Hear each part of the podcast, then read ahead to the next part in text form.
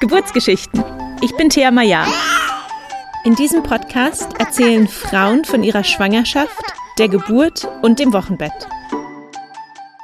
Herzlich willkommen zu einer neuen Folge vom Geburtsgeschichten Podcast. Mein heutiger Gast ist Leslie, die aufgrund einer Beckenendlage sich für einen geplanten Kaiserschnitt entschieden hat, aber es kam dann alles anders. Eine Woche vor dem geplanten Kaiserschnitttermin hatte Leslie einen Blasensprung und nur drei Stunden später ist ihre Tochter dann per Kaiserschnitt gesund zur Welt gekommen. Außerdem erzählt uns Leslie in dieser Folge, wie sie mit ihrer insulinpflichtigen Schwangerschaftsdiabetes umgegangen ist und von ihrer Erfahrung mit Stillhütchen zum Stillbeginn. Die Folge ist also vollgepackt mit spannenden Informationen. Ich wünsche dir viel Freude beim Zuhören. Bevor wir mit der heutigen Folge anfangen, möchte ich dir kurz das TENS-Gerät vorstellen. Viele Frauen wünschen sich eine interventionsfreie Geburt, haben aber Angst vor den Schmerzen und wissen nicht, wie sie diese ohne medikamentöse Eingriffe bewältigen sollen. Dabei kann ein Geburtstens helfen. TENS steht für transkutane elektrische Nervenstimulation. Transkutan bedeutet einfach durch die Haut. Bei diesem Verfahren werden mit Hilfe von Elektroden leichte Impulse über die Haut an die Nervenbahnen geleitet und das blockiert dann das Schmerzempfinden. Für die Geburt gibt es speziell entwickelte Geburtstensgeräte, die Wehenschmerzen lindern können ohne dabei irgendwelche Nebenwirkungen für dich und dein Baby zu haben. Das sieht dann so aus, dass du dir diese Elektroden mit speziellen Pflastern auf den Rücken klebst. Die Elektroden sind dann über ein Kabel mit dem TENS-Gerät verbunden, welches ungefähr so groß ist wie eine Fernbedienung. Über das TENS-Gerät kannst du dann selber steuern, wann die Impulse an die Nervenbahnen geleitet werden und wie hoch oder intensiv diese Impulse sein sollen. Wenn du Interesse am Tänzgerät hast und mehr Informationen haben möchtest, dann folge einfach den Link in den Show Notes. Hallo und herzlich willkommen, Leslie. Schön, dass du uns heute von deiner Geburt erzählst. Hallo. Leslie, magst du dich kurz vorstellen? Wer bist du? Was machst du? Wie sieht deine Familienkonstellation aus? Ja, äh, genau. Ich bin die Leslie, bin 30 Jahre alt, ähm, komme ursprünglich aus Düsseldorf, wohne aber jetzt seit 2014 in Mönchengladbach. Äh, bin damals zu meinem Freund gezogen, mit dem bin ich jetzt schon seit fast neun Jahren zusammen und seit 2019 ist er mein Mann. Da haben wir dann geheiratet. Ähm, ja, und ansonsten haben wir 2017 uns ein kleines Häuschen gekauft und da wohnen wir jetzt äh, mit unseren drei Katzen insgesamt und seit 2021 mit unserer kleinen Tochter der Josephine. Oh, schön. Dann fangen wir gleich an mit der Schwangerschaft. War die geplant oder war das eine Überraschung? Nein, also es war auf jeden Fall total geplant. Ähm, wir haben da äh, schon sehr, sehr früh eigentlich drüber gesprochen, dass wir beide auf jeden Fall auch Kinder haben möchten und äh, am liebsten halt auch gerne zwei. Und ja, das war eigentlich ziemlich schnell klar, dass wir auf jeden Fall auch zusammen Kinder kriegen möchten. Und als dann die Hochzeit ja 2019 war, ähm, haben wir halt gesagt, dass wir das zeitnah danach dann auch so in Angriff nehmen möchten. Und ähm, ja, das hat dann allerdings ein bisschen länger tatsächlich gedauert, als ich es gedacht hatte, weil ich kenne die Geschichten halt von meiner Mutter zum Beispiel, dass es halt bei ihr mal alles ziemlich schnell und ziemlich problemlos so geklappt hat. Und äh, ja, da habe ich mich so ein bisschen drauf eingestellt gehabt, dass das bei mir auch so, ach ja, zack, bumm, ne, klappt dann und bist direkt schwanger und so. Das war leider nicht der Fall. Ähm, weil es hat bei mir relativ lange gedauert, bis sich so mein Zyklus wieder normalisiert hatte. Das heißt, du hast vorher hormonell verhütet. Genau, gehabt. genau, genau. Ich habe jahrelang halt die Pille genommen und äh, das ist halt, da hat sich dann halt bei mir wirklich gezeigt, wie viel das eigentlich so mit dem Körper auch macht und wie lange der Körper tatsächlich auch brauchen kann, um das alles wieder so ja zu normalisieren, ne? wie das eigentlich ohne hormonelle Verhütung dann läuft. Und äh, ja, das hat halt relativ lange gedauert. Und äh, da waren wir dann auch eine Zeit lang etwas frustriert drüber, sag ich mal, äh, dass das dann halt nicht so schnell geklappt hat, wie wir uns das so eigentlich vorgestellt hatten. Ja, und als wir dann, äh, da haben wir dann halt mehrfach auch zusammen drüber gesprochen und ähm, ja, dann haben wir uns selber so ein bisschen so eine Deadline gesetzt, sage ich mal, dass wir dann gesagt haben, okay, ähm, wenn das bis Weihnachten jetzt nicht klappen sollte, dann äh, lassen wir uns dann mal durchchecken. Also das war dann äh, 2019 haben wir dann, wie gesagt, habe ich die Pille abgesetzt. Und ja, bis Mitte 20 hat das dann halt nicht geklappt. Und dann hatten wir gesagt, okay, dann versuchen wir uns jetzt mal keinen Druck zu machen. Und wenn das halt bis Weihnachten nicht geklappt hat, dann lassen wir uns mal beide durchchecken, ob alles in Ordnung ist und so, weil es kann ja auch am Mann liegen, ne, dass das dann alles nicht so optimal funktioniert. Das muss ja gar nicht mal immer zwingend an der Frau liegen. Und äh, ja, dann hatten wir den Druck da so ein bisschen raus und dann hat es doch recht schnell dann geklappt. Also da haben wir uns anscheinend wirklich selber zu viel Druck gemacht.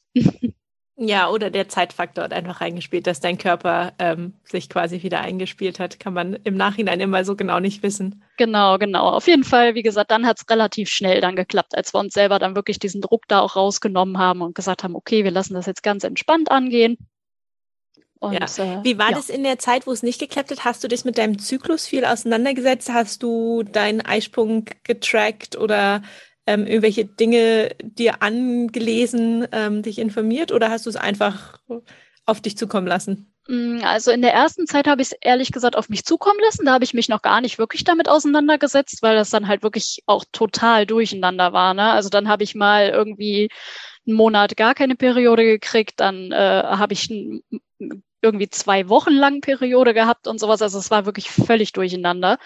Ähm, ja, und als ich das dann so langsam wieder normalisiert hat, dass ich sagen konnte, okay, um den und den Zeitraum, sage ich mal, pendelt sich das jetzt wieder ein, äh, da habe ich dann schon versucht, das äh, ja wirklich auch aufzunehmen und habe mir dann auch Notizen gemacht, wann ich dann da meine letzte Periode hatte und so weiter. Also da habe ich dann schon versucht, das auch wirklich dann im Blick zu behalten.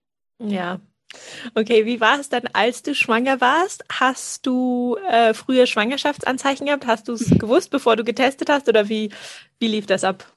Ähm, ja, also es war eigentlich ganz lustig, weil ich weiß, dass ich halt zu dem Zeitpunkt bin ich immer mit einer Arbeitskollegin zusammen ins Büro gefahren.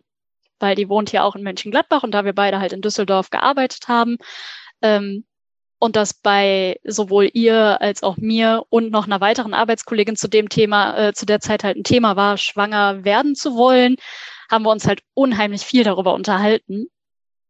Ja, und dann äh, war das irgendwann so, dass ich dann gesagt habe, boah, ich bin so müde und ne, jeden Morgen, ich bin so müde, ich bin so müde und irgendwann fing das dann an, dass mir die Brüste so wehgetan haben, dass da so ein Spannungsgefühl drauf war und so weiter. Und die dann immer schon, du bist bestimmt schwanger, du bist bestimmt schwanger, du bist bestimmt schwanger. Ich so, ja, nee, hm, hm, bestimmt nicht. Und ja, dann hatte ich dann irgendwann nochmal eine Blutung, wo ich gesagt habe, ja, nee, hat wieder nicht geklappt und war dann halt auch schon wieder so ein bisschen geknickt und dann aber immer noch, ne, ich bin so müde, mir tun die Brüste so weh und die dann wieder, du bist bestimmt schwanger, du musst einen Test machen, du musst einen Test machen. Ich so, ja, nee, und hm, ne, hier mit der Blutung, das hat bestimmt wieder nicht geklappt und dann bin ich wieder traurig und ja, war halt so ein bisschen deprimiert.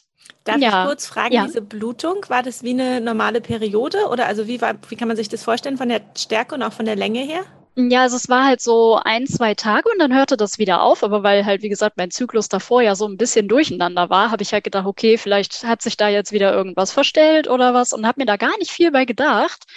Ja, und so im Nachhinein war das wahrscheinlich diese Einnistungsblutung. Mhm.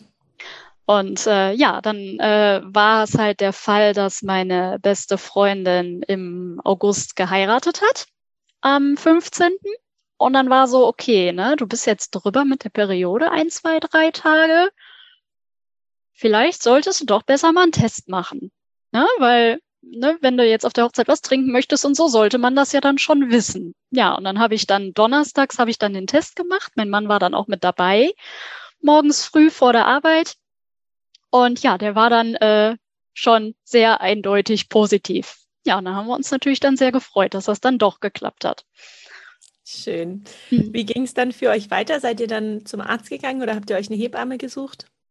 Äh, tatsächlich beides. Also ich habe dann geguckt, dass wir dann relativ zeitnah halt auch einen äh, Frauenarzttermin dann machen, dass der dann halt gucken kann, ob alles in Ordnung ist und ob ich dann wirklich schwanger bin und so. Man traut dem Ganzen ja dann so in den ersten Wochen dann doch noch nicht so ganz über den Weg, bis man dann wirklich so die Bestätigung ja auch vom Arzt hat. Zumindest ging es mir so.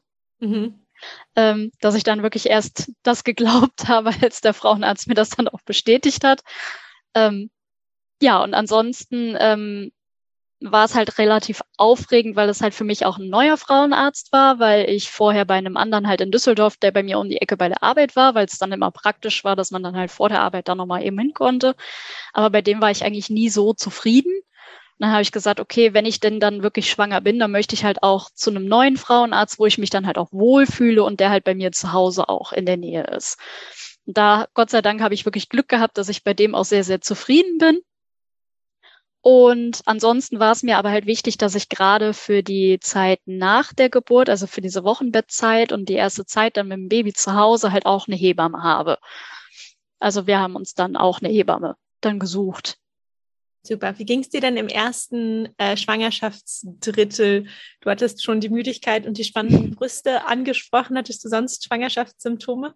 Ähm, ja, also ich glaube, bis auf diese ja, diese Kotzerei, sag ich mal, habe ich, glaube ich, wirklich so eigentlich alles mitgenommen, was geht. Ähm, und das fing halt ganz am Anfang im ersten Trimester an mit dieser Übelkeit, die man halt hat. Das ist ja auch was, was allseits bekannt ist, sage ich mal. Aber es war Gott sei Dank nie so schlimm, dass ich mich jetzt übergeben musste. Also ich habe das schon gehabt, dass mir sehr, sehr schlecht war, aber es war nie, dass ich jetzt gedacht habe, oh, ich muss jetzt mal hier äh, kurz austreten.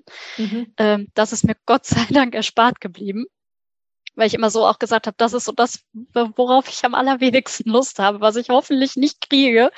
Ähm, und ich weiß, dass meine Mutter das halt auch hatte, dass sie das wirklich in den ersten drei Monaten dann immer hatte und ne, morgens beim Zahnpasta, äh, Zahnpasta angucken, dann kurz mal äh, sich noch verabschiedet hat und danach ging's dann. Ähm, aber das ist mir Gott sei Dank wirklich erspart geblieben. Äh, ansonsten ja müde, müde, müde, müde. Gerade in der ersten Zeit auch. Das war wirklich anstrengend, fand ich. Ähm, ja, und halt, dass mir wirklich die Brüste unfassbar wehgetan haben, gerade auch die ersten Wochen. Ähm, ja, und eigentlich, das ging dann relativ schnell auch wieder vorbei. Dann ging es mir eine Zeit lang sehr, sehr gut.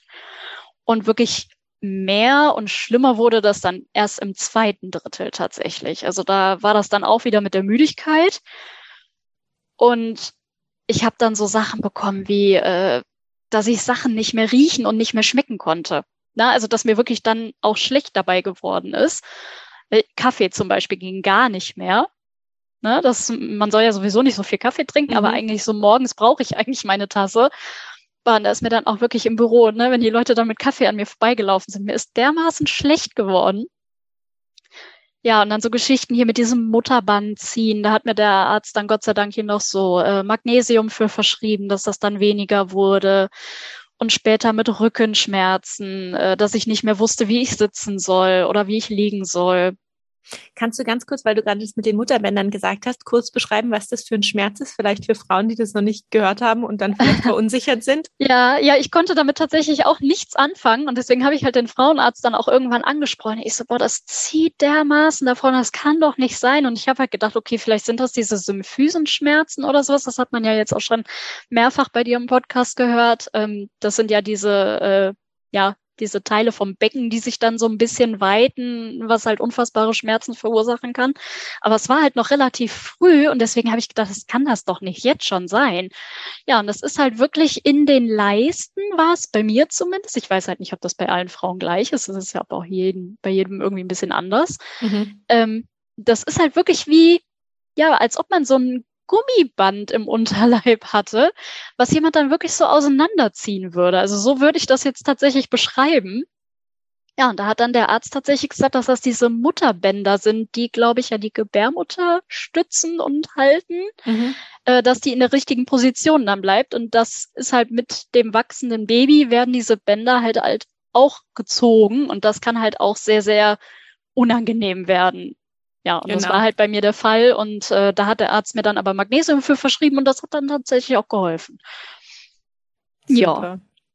Ja. ja, und halt am, ganz am Ende habe ich dann halt noch hier mit diesen Wassereinlagerungen, aber eher weniger in den Füßen, sondern in den Händen, dass ich morgens dann wirklich wach geworden bin und meine Hände so gut wie nicht mehr bewegen konnte, weil die so taub waren und äh, ja, da konnte man dann aber auch nicht mehr wirklich was gegen tun.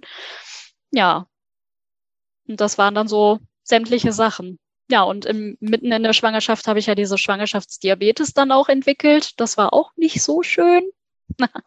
ja. Wurde das durch diesen äh, Glukosetest rausgefunden? Genau, genau. Also ich habe dann damals beim äh, Frauenarzt musste ich ja diese Zuckerlösung trinken. Ich habe auch direkt gesagt, dass sie direkt diesen großen Test machen sollen, also nicht diesen kleinen, den man erst machen kann. Äh, weil ich gesagt habe, ich bin jetzt nicht so der Fan von Blut abnehmen und so weiter, äh, dann habe ich das lieber mit einem Mal hinter mir, äh, als dass dann der erste auffällig ist und dann muss man doch zu diesem großen Test und äh, ja, der war dann halt äh, sehr auffällig, so dass ich dann halt äh, zu so einem Internisten musste und der das dann auch nochmal äh, bestätigt hat, dass das wirklich diese Schwangerschaftsdiabetes ist. Und da war ich auch sehr überrascht von, weil ich da vorher auch nie wirklich was von ja gehört habe oder mich damit groß auseinandergesetzt habe. Und äh, man muss dazu sagen, ich bin halt sehr, sehr klein und auch relativ zierlich, dass ich gedacht habe, ja, Diabetes ist halt was für ja etwas kräftigere Leute. Ich kenne das halt von meinem Opa. Der war halt auch immer sehr, sehr kräftig und äh, ja, dass das aber eigentlich jede Schwangere kriegen kann, das war mir tatsächlich auch neu. Ja, da lernt okay. man ganz schön viele Sachen bei. Ja, das kann ich mir vorstellen. Ähm, wie ging es denn dann mit der Schwangerschaftsdiabetes für dich weiter? Musstest du deine Ernährung umstellen oder was ähm, wurde dir genau. vorgeschlagen? Genau, also ich habe äh, dann ja dieses, also man hat dann am Anfang von so einer äh, Diabetes, hat man dann bei dem Internisten, zumindest war das halt bei mir so, ich denke, dass es bei vielen anderen halt auch so gemacht wird, dass man erstmal so ein Ernährungsberatungsgespräch tatsächlich hat, wo man dann halt auch so ein bisschen aufgeklärt wird nochmal, ne, was sind gute Lebensmittel, was sind schlechte Lebensmittel, worauf sollte man achten. Das habe ich dann auch erstmal versucht, so ein bisschen zu berücksichtigen, beziehungsweise im Voraus auch eigentlich schon ähm, als ich dann das erste Gespräch mit dem Arzt hatte. Ja, und dann an diesem Termin von dieser Ernährungsberatung tatsächlich, da waren dann schon, ich glaube, zwei Wochen rum, ähm, wo ich dann halt schon die äh, Blutzuckerwerte messen musste. Und ja, dann bin ich wie in der Schule, sage ich mal, so ein bisschen zum Nachsitzen. Äh, da waren halt, halt irgendwie noch drei, vier andere Muttis, die dann auch äh, dieses Gespräch halt mitführen mussten, also dieses Aufklärungsgespräch. Und die wurden dann alle äh, mit einem freundlichen Grinsen entlassen. Und bei mir hieß es dann ja, äh, Frau Filz, Sie bleiben bitte mal noch ein bisschen hier. Wir müssen da noch mal sprechen. Ja, und dann äh, wurde mir dann halt kundgetan, dass das äh, bei mir mit den Werten halt gar nicht gut aussehen würde, dass halt alleine schon der Nüchternwert morgens viel, viel, viel zu hoch ist und dass ich halt Insulin spritzen muss. Ja, und das war dann natürlich äh, so ein kleiner Schlag ins Gesicht, weil da habe ich mich natürlich so äh, gar nicht drauf eingestellt gehabt, dass das tatsächlich dann auch so schlimm bei mir wird. Ähm, aber ich habe mich mit der Situation eigentlich ziemlich schnell angefreundet, weil ich habe dann äh, auch hier versucht, für mich selber so ein ja, Ernährungstagebuch zu führen, was ich wie, wo, wann esse und wie sich das halt auf meine Werte auch auswirkt.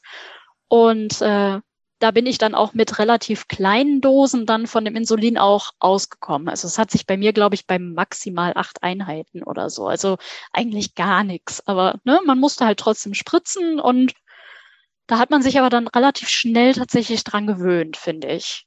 Ja, du hattest äh, am Anfang schon gesagt, dass du Spritzen nicht so oder das Blutabnehmen schon genau. unangenehm findest. Wie war genau. das dann für dich, dir selber Insulin zu spritzen? Das fand ich tatsächlich gar nicht so schlimm. Also gerade auch diese Einheiten, die ich mir tagsüber spritzen musste, das hat mich eigentlich gar nicht gestört. Auf der Arbeit war es die erste Zeit natürlich dann immer ein bisschen doof, dass man dann mit diesen Spritzen durch die Gegend rennen musste und erstmal auf Toilette. Und ne, das war dann immer so ein bisschen, ja, was machen Sie denn da? Ich so, ja, ne, Schwangerschaftsdiabetes und ich muss mir Insulin spritzen. Und das musste man dann halt immer so ein paar Mal erklären.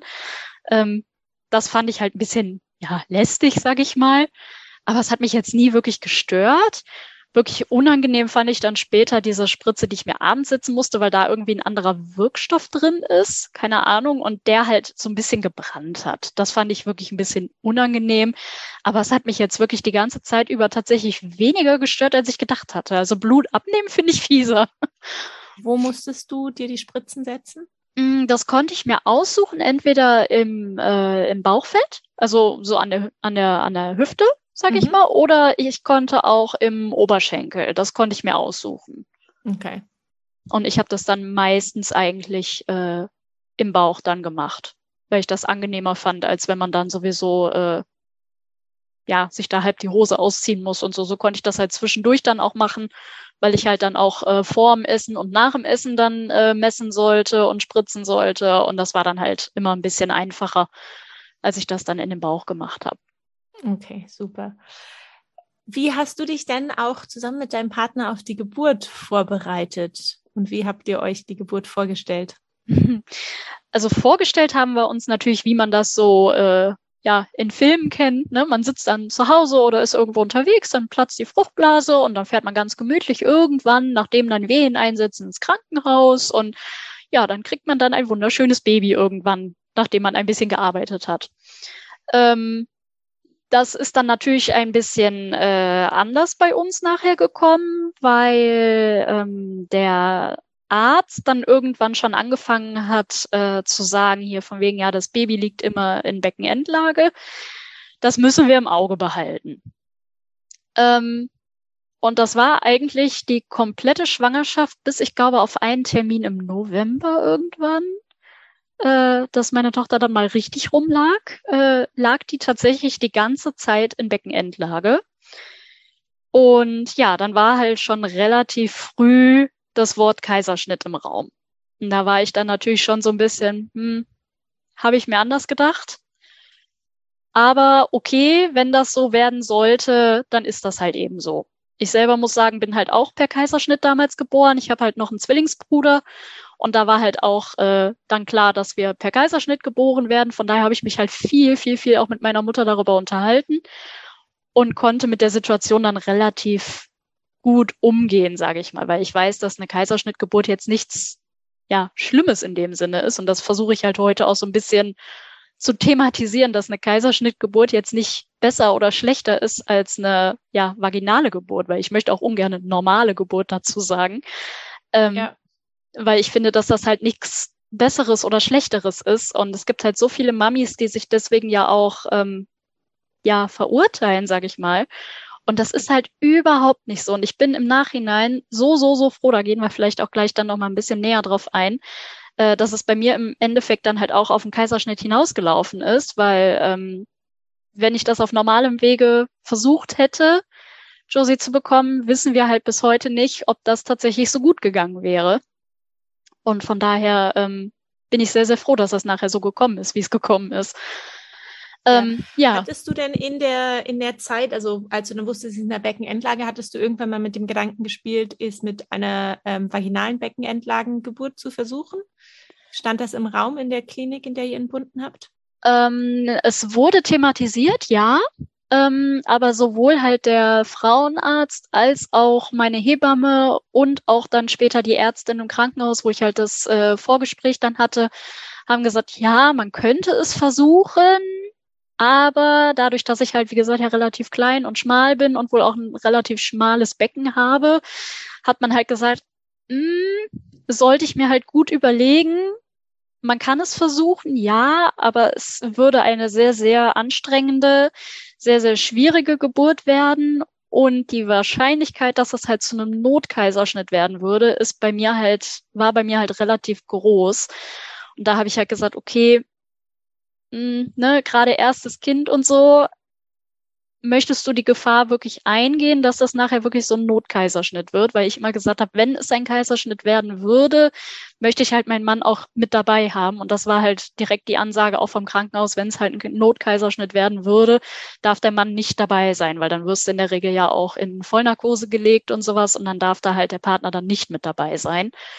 Und da habe ich dann relativ schnell auch mit meinem Mann dann beschlossen, dass wir das dann äh, tatsächlich auch dann mit dem geplanten Kaiserschnitt machen, dass er dann auch dabei sein darf und dass wir uns halt auf die Situation auch ein bisschen besser ja, vorbereiten und einstellen können. Weißt du noch, wann ihr das beschlossen habt in der, ähm, in der Schwangerschaft? In welcher Woche warst du da ungefähr? Oh, das weiß ich nicht mehr. Also ich weiß, als das erste Mal äh, Thema Kaiserschnitt halt vom ähm, Frauenarzt damals dann gefallen ist, es war halt relativ früh, also was heißt relativ früh? Es war, glaube ich, so in der 30. Woche oder so. Okay. Das heißt, du hattest ähm, noch gut Zeit, auch genau, dich darauf vorzubereiten. Genau, genau. Das ist halt, wie gesagt, vom Frauenarzt schon relativ früh in den Raum geworfen worden, weil halt, wie gesagt, meine Tochter halt ziemlich viel in dieser Beckenendlage lag. Ähm, und da hat er halt immer gesagt, ja, die liegt wieder falsch rum, die liegt wieder falsch rum, die liegt wieder falsch rum. So, ja, toll. Das hat auch tatsächlich relativ lange gedauert, bis äh, er da was zum Geschlecht dann sagen konnte, weil auch da hat die sich jedes Mal, ne, nee, die, die zeigt sich nicht und die zeigt sich nicht und die liegt wieder falsch rum. Und ja, das war alles so ein bisschen, ja, nervenaufreibend, sag ich mal. Und äh, ja, dann, äh, wie gesagt, haben wir uns relativ äh, früh schon darüber unterhalten, was ist, wenn das tatsächlich Kaiserschnitt werden sollte und ob mein Mann denn dann sich überhaupt vorstellen könnte, mit dabei zu sein. Und da hat er gesagt, auf jeden Fall, weil er möchte mich unterstützen, so gut er kann, sei es jetzt halt bei einer vaginalen Geburt, dass er mit im Kreissaal ist oder halt auch, wie gesagt, wenn es ein Kaiserschnitt werden würde, dass er dann halt wenigstens meine Hand halten kann und sowas. Und da bin ich ihm auch wirklich dankbar für, äh, dass er da, egal wie es jetzt gelaufen wäre, wirklich gesagt hat, egal was kommt, ne, du musst entscheiden, wie du das für dich machen möchtest und ich versuche dir zur Seite zu stehen, so gut ich kann. Mhm, ja, da haben wir dann halt, äh, um auf deine Frage von vorhin nochmal zurückzukommen, äh, mit den Vorbereitungen. Wir haben halt auch zusammen so einen Geburtsvorbereitungskurs gemacht. Ähm, ist natürlich alles wegen Corona ein bisschen anders gelaufen, als äh, man sich das auch so gedacht und vorgestellt hat. Der war halt online. Da haben wir uns dann halt die Videos dann in aller Ruhe zu Hause dann irgendwann mal angeguckt und ja, diese lustigen Übungen so ein bisschen gemacht, die man dann da so machen kann. Und äh, ja, da war er dann auch nervlich zumindest dann wenigstens bei mir. Okay, und das, ähm, da wusstet ihr aber noch nicht, dass ihr einen geplanten Kaiserschnitt habt oder Nein. war das ein Kurs? Okay. Nein. Und dann, als ihr ähm, wusstet, jetzt wird es ein Kaiserschnitt, wie habt ihr euch dann darauf vorbereitet?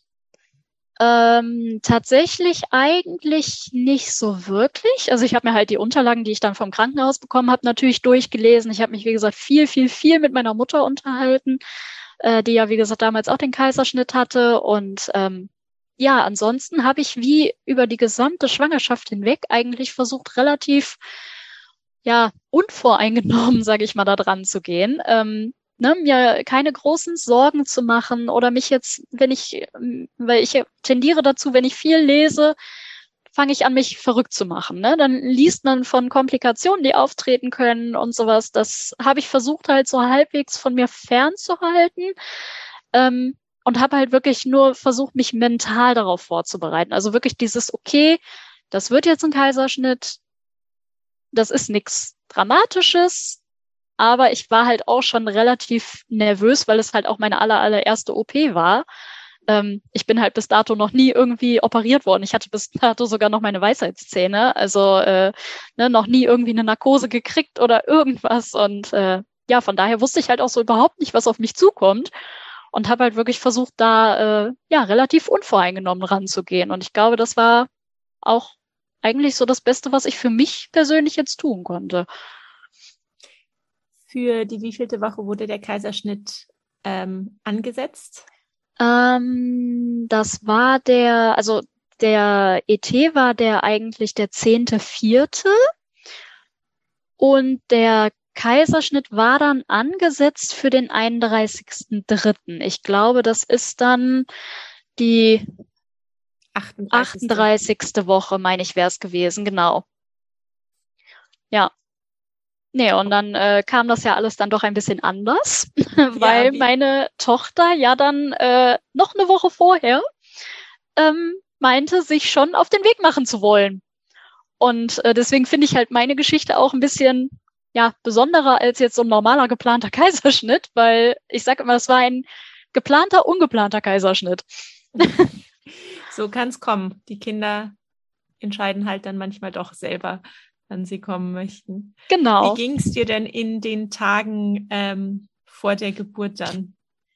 Ähm, ja, eigentlich ziemlich gut, würde ich mal sagen. Ähm, klar, man hat so die üblichen Wehwehchen, sage ich mal. Ne? Wie gesagt, das mit der Schwangerschaftsdiabetes fand ich halt lästig, dass ich da dann halt auch andauernd zu diesem Diabetologen musste, also Internisten musste und hier die äh, Werte durchgehen musste. Und dann musste ich da wieder zum Blutabnehmen hingehen. Und da musste ich halt alle naslang irgendwie hin und mich melden. Das fand ich halt ein bisschen anstrengend.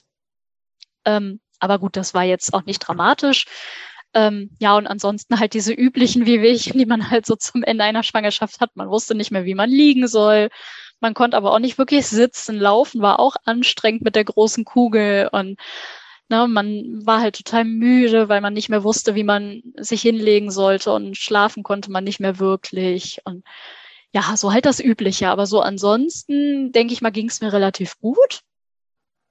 Ähm, ich war halt dann schon so mental ja ne, in der Woche geht's los und ne, jetzt hast du ja noch eine Woche und war dann hier noch so ein bisschen im Kinderzimmer am Fertigmachen und am Vorbereiten und ja, dann an dem äh, an dem Tag, ich hatte dann noch äh, einen Termin beim Frauenarzt, wo ich dann halt nochmal etwas genauer untersucht worden bin, weil ich halt ähm, ja Ausfluss hatte. Und da, das war halt sehr witzig, weil ich dann den Tag vor der Geburt nämlich noch der Hebamme geschrieben habe weil ich nämlich hier so äh, Vaginalzäpfchen dann gekriegt habe, weil der pH-Wert bei mir irgendwie nicht in Ordnung war oder sowas. Und dann habe ich ja halt gedacht, so, hm, irgendwie ist das aber mehr als sonst und habe mich dann schon so ein bisschen verrückt gemacht hier mit äh, hohem Blasensprung oder sowas, ne, weil das immer so ein bisschen, ja, ein bisschen Feuchtigkeit dann war, die da äh, kam und dass ich aber halt auch nicht wirklich irgendwie unter Kontrolle hatte, sage ich mal. Ja, und dann war die Hebamme aber relativ tiefenentspannt, so nach dem Motto, nee, nee, wenn das Fruchtwasser wäre und dann äh, wäre das mehr und das könntest du dann auch nicht einhalten. Ne? Und solange das jetzt nur so ein bisschen Ausfluss ist, wird das garantiert von den Medikamenten sein. Ja, und dann habe ich an dem äh, an dem Tag dann, wo äh, Josie sich dann auf den Weg gemacht hat, äh, habe ich dann noch hier das ganze Haus sauber gemacht und habe hier fleißig gewuselt und gerödelt. Ja. Und dann, als äh, mein Mann dann mehr oder weniger gerade zu Hause war, ähm, war, keine Ahnung, eine halbe Stunde oder sowas war der zu Hause. Ja, saßen wir dann auf dem Sofa und da ist mir dann äh, ohne Ankündigung die Fruchtblase geplatzt. Und da wusste ich dann, was meine Hebamme meint mit, äh, das würdest du merken, wenn dir die Fruchtblase geplatzt wäre. War es so wie im Film? Einmal komplett großer Gasch. Ja, ja und nein. ähm, das war auch etwas, wo ich gesagt habe, da hätte ich mir tatsächlich etwas mehr Aufklärung seitens meiner Familie gewünscht. Also hier von meiner Schwester oder von meiner Mutter oder so. Ähm, weil ich bin dann halt auf Toilette und habe halt gesagt, okay, äh, ist klar, das war jetzt dann die Fruchtblase, die mir geplatzt ist, weil das war halt auf einmal ziemlich viel Flüssigkeit, das dann da so kam. Es hörte aber nicht auf. Und da habe ich dann gedacht, so, okay, ne, wie man das so in Filmen kennt, okay, dann hat man so eine große Pfütze unter sich und dann ist gut. Ja, das hörte aber tatsächlich bei mir nicht auf zu laufen. Und dann habe ich gedacht, okay, irgendwann muss das doch mal weniger werden. Ja, es wurde dann zwar ein bisschen weniger, aber tatsächlich bis, dass ich dann auf dem OP-Tisch lag, äh, lief das wirklich dann gefühlt weiter. Also ich hatte dann ja irgendwann äh, das nicht mehr so unter Kontrolle, weil ich dann ja auch auf einer Liege und sowas äh, ich bin dann tatsächlich mit einem Liegentransport ins Krankenhaus gebracht worden, äh, weil die dann gesagt haben, okay, äh, das ist besser so, als wenn ich jetzt irgendwie selber dann da hinfahre, weil ich halt auch keine Wehen hatte und nichts. Das kam halt wirklich total unerwartet. Ähm, ja, und dann haben die halt gesagt, okay, es muss halt mit einem Liegentransport ins Krankenhaus. Und tatsächlich, bis ich halt dann äh, da auf dem OP-Tisch lag, lief immer weiter Fruchtwasser dann aus mir raus. Das war schon ein sehr, sehr merkwürdiges Gefühl. Ja, ist, glaube ich, auch so ein einmaliges Gefühl, wenn die Fruchtblase platzt, weil es ja auch was einfach ist, was man vorher noch nie erlebt hat. Ja. ja. Äh, und vielleicht nochmal kurz für die, die es vielleicht noch nicht gehört haben, dass mit dem Liegentransport, wenn die Fruchtblase platzt, bevor die Wehen angefangen haben, da ist immer die Sorge, dass quasi die Nabelschnur äh, schon ins Becken rutschen könnte und dann quasi die Nabelschnur zwischen Kind und Becken eingeklemmt wird und damit dem genau. Kind die Versorgung abklemmt. Deswegen wird das ähm, empfohlen, dass wenn man den genau. Blasensprung genau. hat vor Wehenbeginn, dass dann ähm, man sich hinlegt und dann liegend ins Krankenhaus transportiert wird. Das heißt, ihr habt dann, als der, die Blase geplatzt war, einfach im Krankenhaus angerufen und gesagt, so sieht's aus, was sollen wir machen? Genau. genau, wir hatten dann zuerst versucht, meine Hebamme zu erreichen. Die war aber gerade anscheinend noch bei einem anderen Termin oder was. Auf jeden Fall reagierte sie nicht auf meinen Anruf und auf meine Nachricht. Äh, und dann haben wir gesagt, alles klar, wir rufen jetzt im Krankenhaus an und fragen, was wir halt machen sollen, weil wir das halt vorher schon mal mitbekommen hatten, hier mit diesem, ne, wenn äh, halt sowas ist, dann halt mit äh, Krankentransport ins Krankenhaus.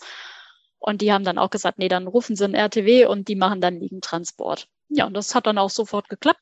War auch eigentlich ziemlich flott, weil wir haben die äh, Feuerwehr hier bei uns gefühlt 100 Meter von zu Hause weg. Also die waren ziemlich schnell da. Ja, aber mein Mann war tatsächlich noch schneller im Krankenhaus angekommen. Der saß dann schon mit dem Kaffee im äh, Kreissaal, als ich dann angekommen bin, weil äh, die sind zwar auch mit Blaulicht und sowas gefahren, aber die sind bei uns hier aus der Straße nicht rausgekommen und mussten dann mit Blaulicht rückwärts wieder aus der Straße rausfahren. Das war ein bisschen chaotisch. Und es war halt alles, ich war so voll gepumpt mit Adrenalin, weil die dann so, ja, wie geht's Ihnen denn? Und so, ich so, ganz ehrlich, das rauscht hier gerade so alles an mir vorbei. Ähm, machen Sie, was Sie möchten, weil der mich dann fragte von wegen, ja, ob das in Ordnung sei, dass er dann da schon hier die Daten aufnimmt und sowas. Ich so, ja, ne, es ist mir gerade alles egal, weil ich so voll gepumpt war mit Adrenalin und ja, das war alles sehr, sehr aufregend irgendwie. Das kann ich mir vorstellen. Als ihr dann im Kreissaal angekommen seid, wie ging es weiter? Ähm, ich bin dann, das erste, woran ich mich erinnern kann, ist, dass die Ärztin da war, wo ich ja eine Woche vorher erst mit der gesprochen habe ne, zur äh, Anmeldung und wie das dann alles so laufen würde mit dem Kaiserschnitt und so weiter. Und das erste, was sie zu mir sagt, Sie kommen mir aber noch sehr bekannt vor. So, ja, ich war ja auch erst letzte Woche hier. Oh, dann geht das aber ja jetzt doch ein bisschen schneller, als wir gedacht haben. So, ja, meine Tochter hat wohl äh, keine Lust mehr und ja, die möchte jetzt kommen und die, äh, ja, hat sich jetzt den Termin dann doch selber ausgesucht. Naja, und dann ähm, hat die Ärztin mich halt untersucht und dann wurde auch nochmal ein Ultraschall gemacht, ob die Kleine immer noch in Beckenendlage liegt oder ob man halt tatsächlich jetzt dann doch eine vaginale Geburt versuchen könnte. Ja, war dann aber tatsächlich immer noch so, dass äh, meine Tochter dann in Beckenendlage lag und dann war klar, okay, es bleibt beim geplanten Kaiserschnitt. Ja, und dann ging das alles relativ schnell, dass äh, ich dann auch in den OP gebracht wurde und mein Mann äh, sollte sich dann nebenbei halt auch fertig machen ne, mit Waschen Hattest und so du weiter. zu dem Zeitpunkt schon Wehen? Nein, ich hatte gar keine Wehen. Okay. Also ich habe so ein Ziehen gespürt, ja, aber das würde ich tatsächlich, ich weiß nicht, ob es Wehen waren, mhm. aber so bewusst habe ich keine Wehen gespürt. Aber ich glaube halt vielleicht auch wirklich, weil ich so voll gedröhnt war mit Adrenalin, dass ich es vielleicht wirklich einfach nicht gemerkt habe. Also wenn Ja. überhaupt, waren es sehr, sehr leichte Wehen. Ähm, aber bewusst habe ich wirklich keine gespürt. Ja. Okay, du wurdest dann in den OP geschoben, dein Mann konnte sich umziehen und Hände Genau. waschen und so weiter. Genau, genau. Und der durfte dann zum Glück auch zu mir kommen. Das Einzige, was ich halt wirklich ein bisschen als ja, unangenehm empfand, war, dass die etwas Probleme hatten, mir die PDA dann zu setzen. Das war halt eine relativ junge Ärztin noch, die, glaube ich, halt noch nicht so erfahren war. Die hat dann halt zwei Versuche angesetzt, die haben dann halt nicht geklappt. Und äh, dann haben die halt den äh, Leiter von der Anästhesie dann gerufen und der hat dann halt beim dritten Versuch hat das dann auch hingekriegt. Das war dann ganz gut. Ja, und so war ich auch Gott sei Dank sehr, sehr gut aufgehoben im OP. Also das Team war sehr, sehr nett. Die waren alle sehr, ja, sehr entspannt, weil für die ist das ja auch ein Routineeingriff. Die machen sowas ja mehr als häufig. Und äh, ja, das hat mich Gott sei Dank halt auch so ein bisschen runtergefahren, weil ich wusste halt von meiner Mama auch, dass das äh, dann auch ein bisschen anders laufen kann. Ähm, dass du dann da so, ja, unfreundliche Ärzte hast oder sowas. Aber das war Gott sei Dank bei mir gar nicht der Fall. Und äh, ja, das ging dann alles sehr, sehr schnell. Und äh, ja, als die PDR dann gesetzt war, haben die Gott sei Dank dann halt auch getestet, ob ich dann noch irgendwas spüren kann und so. Das war aber alles dann so, wie es sein muss. Und ja, innerhalb von zu Hause Fruchtblase geplatzt, bis meine Tochter war dann auf der Welt, waren dann drei Stunden vergangen. Also das ging wirklich ratzfatz. Wow. Wie, wie habt ihr das ähm, während des Kaiserschnitts gemacht? Also hattet ihr dieses OP-Tuch da oder wolltet ihr, dass das OP-Tuch runtergelassen wird, wenn sie dann rausgeholt wird? Ähm, das ist tatsächlich in den Vorgesprächen leider gar nicht wirklich thematisiert worden im Krankenhaus. Da ärgere ich mich im Nachhinein auch so ein kleines bisschen drüber. ähm, weil ich bin ja über die ähm, Kaiserschnittmamis bin ich ja auf dich gestoßen und äh, die klären ja auch ganz, ganz viel auf, äh, auch bei Instagram und so, ähm, was es tatsächlich alles so für Möglichkeiten gibt. Da bin ich aber tatsächlich erst nach der Geburt von äh, meiner Tochter dann drauf gestoßen und hätte ich das vorher gewusst, hätte ich mich da ein bisschen mehr mit beschäftigt, denke ich mal, hätte ich das auch gewollt, dass das gemacht wird. Mhm. Ähm, aber da ich mich ja, wie gesagt, vorher nicht so wirklich damit auseinandergesetzt habe, sondern das wirklich habe auf mich zukommen lassen, ähm, wusste ich gar nicht, dass es so Möglichkeiten gibt. Ja, und dann war es halt standardmäßig, dass halt dieses OP-Tuch dann zwischen uns war. Und ähm, und wie war das? Dein Mann war bei dir, hat deine Hand genau. gehalten. Hast du was gespürt? Weil manche Frauen sagen ja trotz der Narkose, man spürt so ein bisschen, man spürt vielleicht das Ruckeln oder. Ja, also natürlich, man merkt, dass da was an einem gemacht wird und man ruckelt halt also man merkt dieses Ruckeln so ein bisschen, ja, aber es hat jetzt überhaupt nicht wehgetan und äh, das war überhaupt kein Problem. Und mein Mann konnte, wie gesagt, Gott sei Dank auch bei mir sein. Der war dann immer an meinem Kopfende und hat meine Hand gehalten und hat mir über die Haare gestreichelt, soweit es ging. Ich kann mich zum Beispiel auch gar nicht mehr daran erinnern, ob ich so eine Haarhaube anhatte. Das waren alles so Sachen. Äh, daran kann ich mich überhaupt nicht erinnern, weil das alles so an mir vorbeigezogen ist tatsächlich. Und äh, ja, dann, wie gesagt, ging das alles ganz, ganz schnell. Und wie gesagt, dieses Ruckeln habe ich halt gemerkt, ja. Aber dann ging das wirklich ratzfatz und dann haben wir schon den ersten Schrei gehört. Mein Mann und ich haben uns dann nur angeguckt, hatten beiden Pipi in den Augen. Und äh, ja, dann wurde uns unsere Tochter schon ganz kurz mal gezeigt. Also die wurde uns dann so zwischen die Köpfe gelegt ganz kurz und dann durften wir sie mal kurz streicheln und schon mal den ersten Kontakt so knüpfen. Aber dann ist sie halt ganz schnell eigentlich schon wieder äh, dann von den Ärzten mitgenommen worden, die ersten Untersuchungen gemacht worden und so weiter. Und äh, ja, das war dann so das erste kurze Kennenlernen. Ja, ganz äh, kurze Frage, weil du ja die Schwangerschaftsdiabetes erwähnt hattest. Wie war das Geburtsgewicht? War sie äh, besonders groß? Ich meine, sie war ja dann auch zwei Wochen vor dem Termin. Äh, ja, insgesamt sogar fast drei Wochen dann. Ähm, ich gucke gerade nochmal nach. Sie ist ja bei, ähm, hm, wo steht, Sekunde, äh, bei 37 plus 5 ge geholt worden, beziehungsweise dann ja gekommen. Und die hatte aber tatsächlich ein äh, ganz gutes Gewicht und Größe. Die war äh, 2990 Gramm schwer und äh, 52 Zentimeter groß. Also relativ normal, würde ich jetzt mal sagen. Ja. ja dadurch, dass mein Mann und ich ja beide auch nicht groß sind, äh, ist das, denke ich mal, ein ganz gutes Gewicht und Größe gewesen. Ja, ja. Es ist ja immer die Sorge bei der Schwangerschaftsdiabetes, dass die Kinder dann zu groß sind, aber das. Genau. Ja. Nee, aber dafür äh, haben die das ja dann tatsächlich, äh, machen die das ja auch mit den, mit dem, dass das so engmaschig überwacht wird mhm. auch, ähm, dass man das halt wirklich auch mit den Werten, die, die, die dann die Schwangere hat, ja, dass man das dann auch auf das Kind so ein bisschen beziehen kann, beziehungsweise dass man das halt im Blick behält, dass das Kind dann nicht äh, übermäßig groß oder übermäßig schwer wird. Ja. Genau. Okay. Das heißt, sie, sie wurde dann erstmal versorgt. Wie lange hat es dann gedauert, bis ihr sie wieder zu euch nehmen konntet?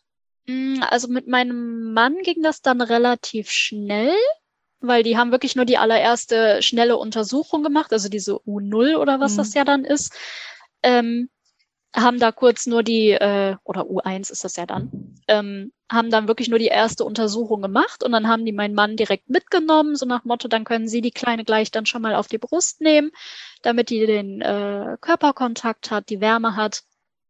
Und ähm, ja, ich wurde dann halt noch zugemacht und ich glaube, bis ich die Kleine dann hatte, sind so, ist glaube ich eine Stunde dann rum gewesen. Bist ähm, du nach der OP direkt wieder in den Kreissaal geschoben worden oder musstest du in so einen Aufwachraum? Nee, ich bin tatsächlich direkt in den Kreissaal geschoben worden. Also wir sind dann wieder in den Raum zurückgegangen, wo ich dann aufgenommen worden bin. Mhm. Und da hatten wir dann, ich glaube, noch so ein Stündchen ganz für uns alleine. Das fand ich tatsächlich ganz schön, was ich halt ganz witzig fand. Das wird mein Mann zwar vielleicht nicht so toll finden, dass ich das erzähle, aber ähm, da hat er jetzt gerade kein Mitspracherecht. Ähm, was ich halt ganz witzig fand, weil ich habe das ja noch so gehört von wegen, ja, dann können Sie das äh, Baby dann auf die Brust nehmen und dann können Sie da so den ersten Kontakt knüpfen. Und ich war halt etwas überrascht, als ich dann ins Zimmer geschoben worden bin, saß mein Mann auf dem Stuhl neben dem Bett und die Kleine lag in dem Krankenbett. Da habe ich gedacht so, Hä, warum hat er die denn nicht bei sich auf der Brust? der hatte tatsächlich Angst, dieses kleine Geschöpf da irgendwas dran kaputt zu machen und hat dann halt wirklich gesagt, okay, ich halte ihr Händchen, ja, aber so ansonsten überlasse ich das meiner Frau, da so den ersten Hautkontakt dann auch äh, zu übernehmen. Und das fand ich sehr, sehr süß eigentlich, weil er da wirklich die ersten, ja, ein, zwei Tage so ein bisschen wirklich Angst hatte, was kaputt zu machen. Das hat man richtig gemerkt. Das fand ich sehr, sehr süß. Ja, oh. nee. Und dann, und dann, wie gesagt, bin ich halt mit ins Zimmer gekommen und dann habe ich sie dann relativ zeitnah dann auch äh, auf die Brust genommen und habe dann auch das erste Mal versucht, sie dann anzulegen. Und das hat dann eigentlich auch relativ schnell ganz gut geklappt. Ja. Schön. Wie lange wart ihr dann noch im Krankenhaus? Ähm, also wir sind den, wir sind dann an dem Abend sind wir dann noch auf äh, mein Zimmer gekommen. Da war ich ganz froh, dass wir auch alleine waren. Ähm, da hatten wir dann Glück, dass da halt anscheinend dann gerade nicht so viel Auflauf war. Ähm, und dann hat das, glaube ich, bis zum zweiten Tag gedauert.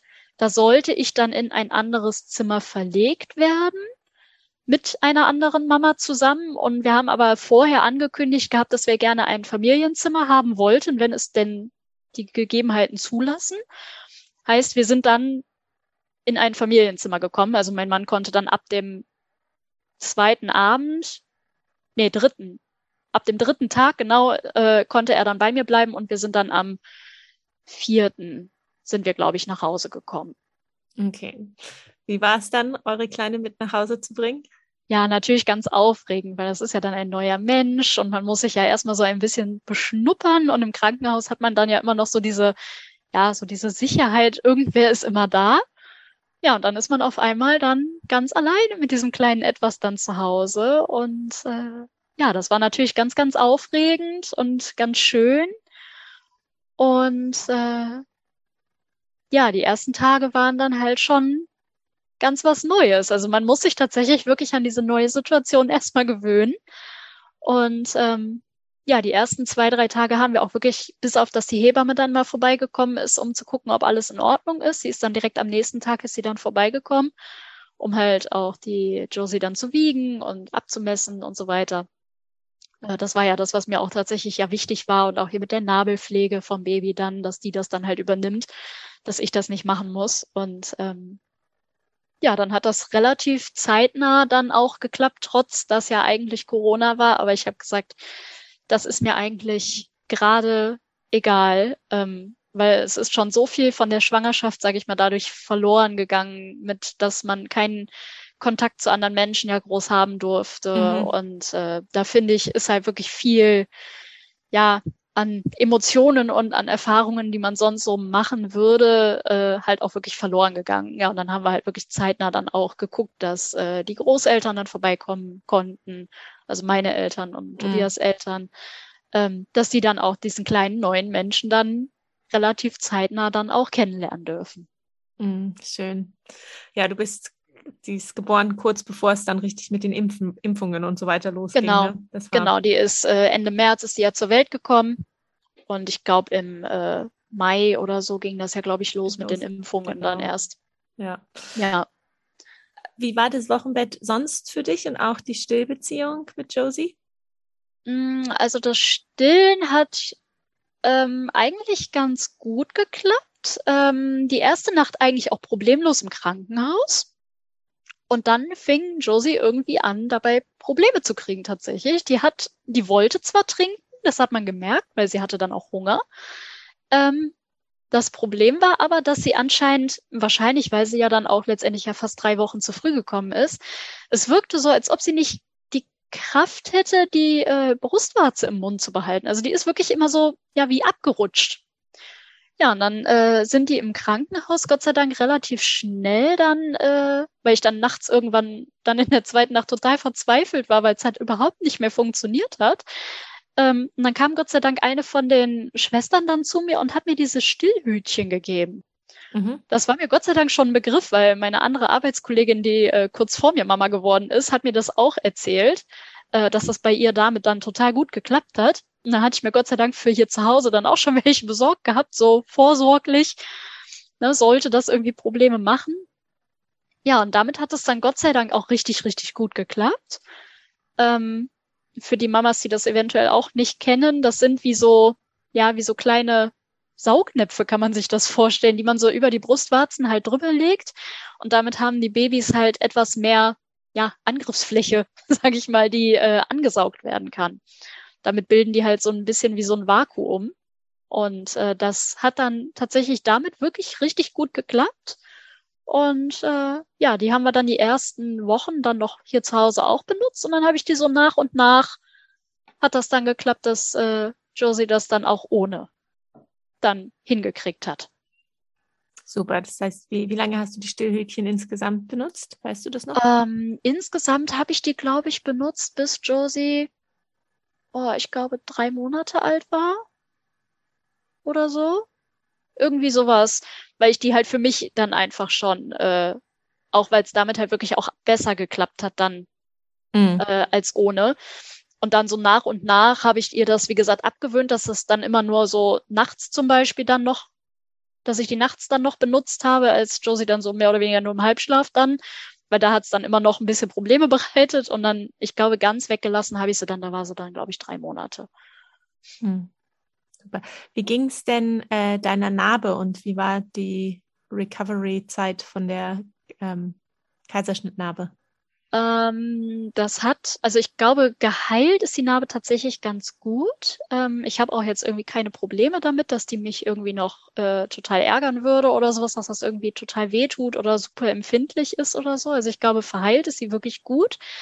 Ähm, das Einzige, wo ich wirklich meine Schwierigkeiten mit hatte, umzugehen, waren so die ja, ersten Wochen danach, weil ich bin eigentlich halt auch ein sehr aktiver Mensch und ähm, ja, dann hat man da einfach halt so eine große Narbe, die einen wirklich auch in der Bewegung einschränkt.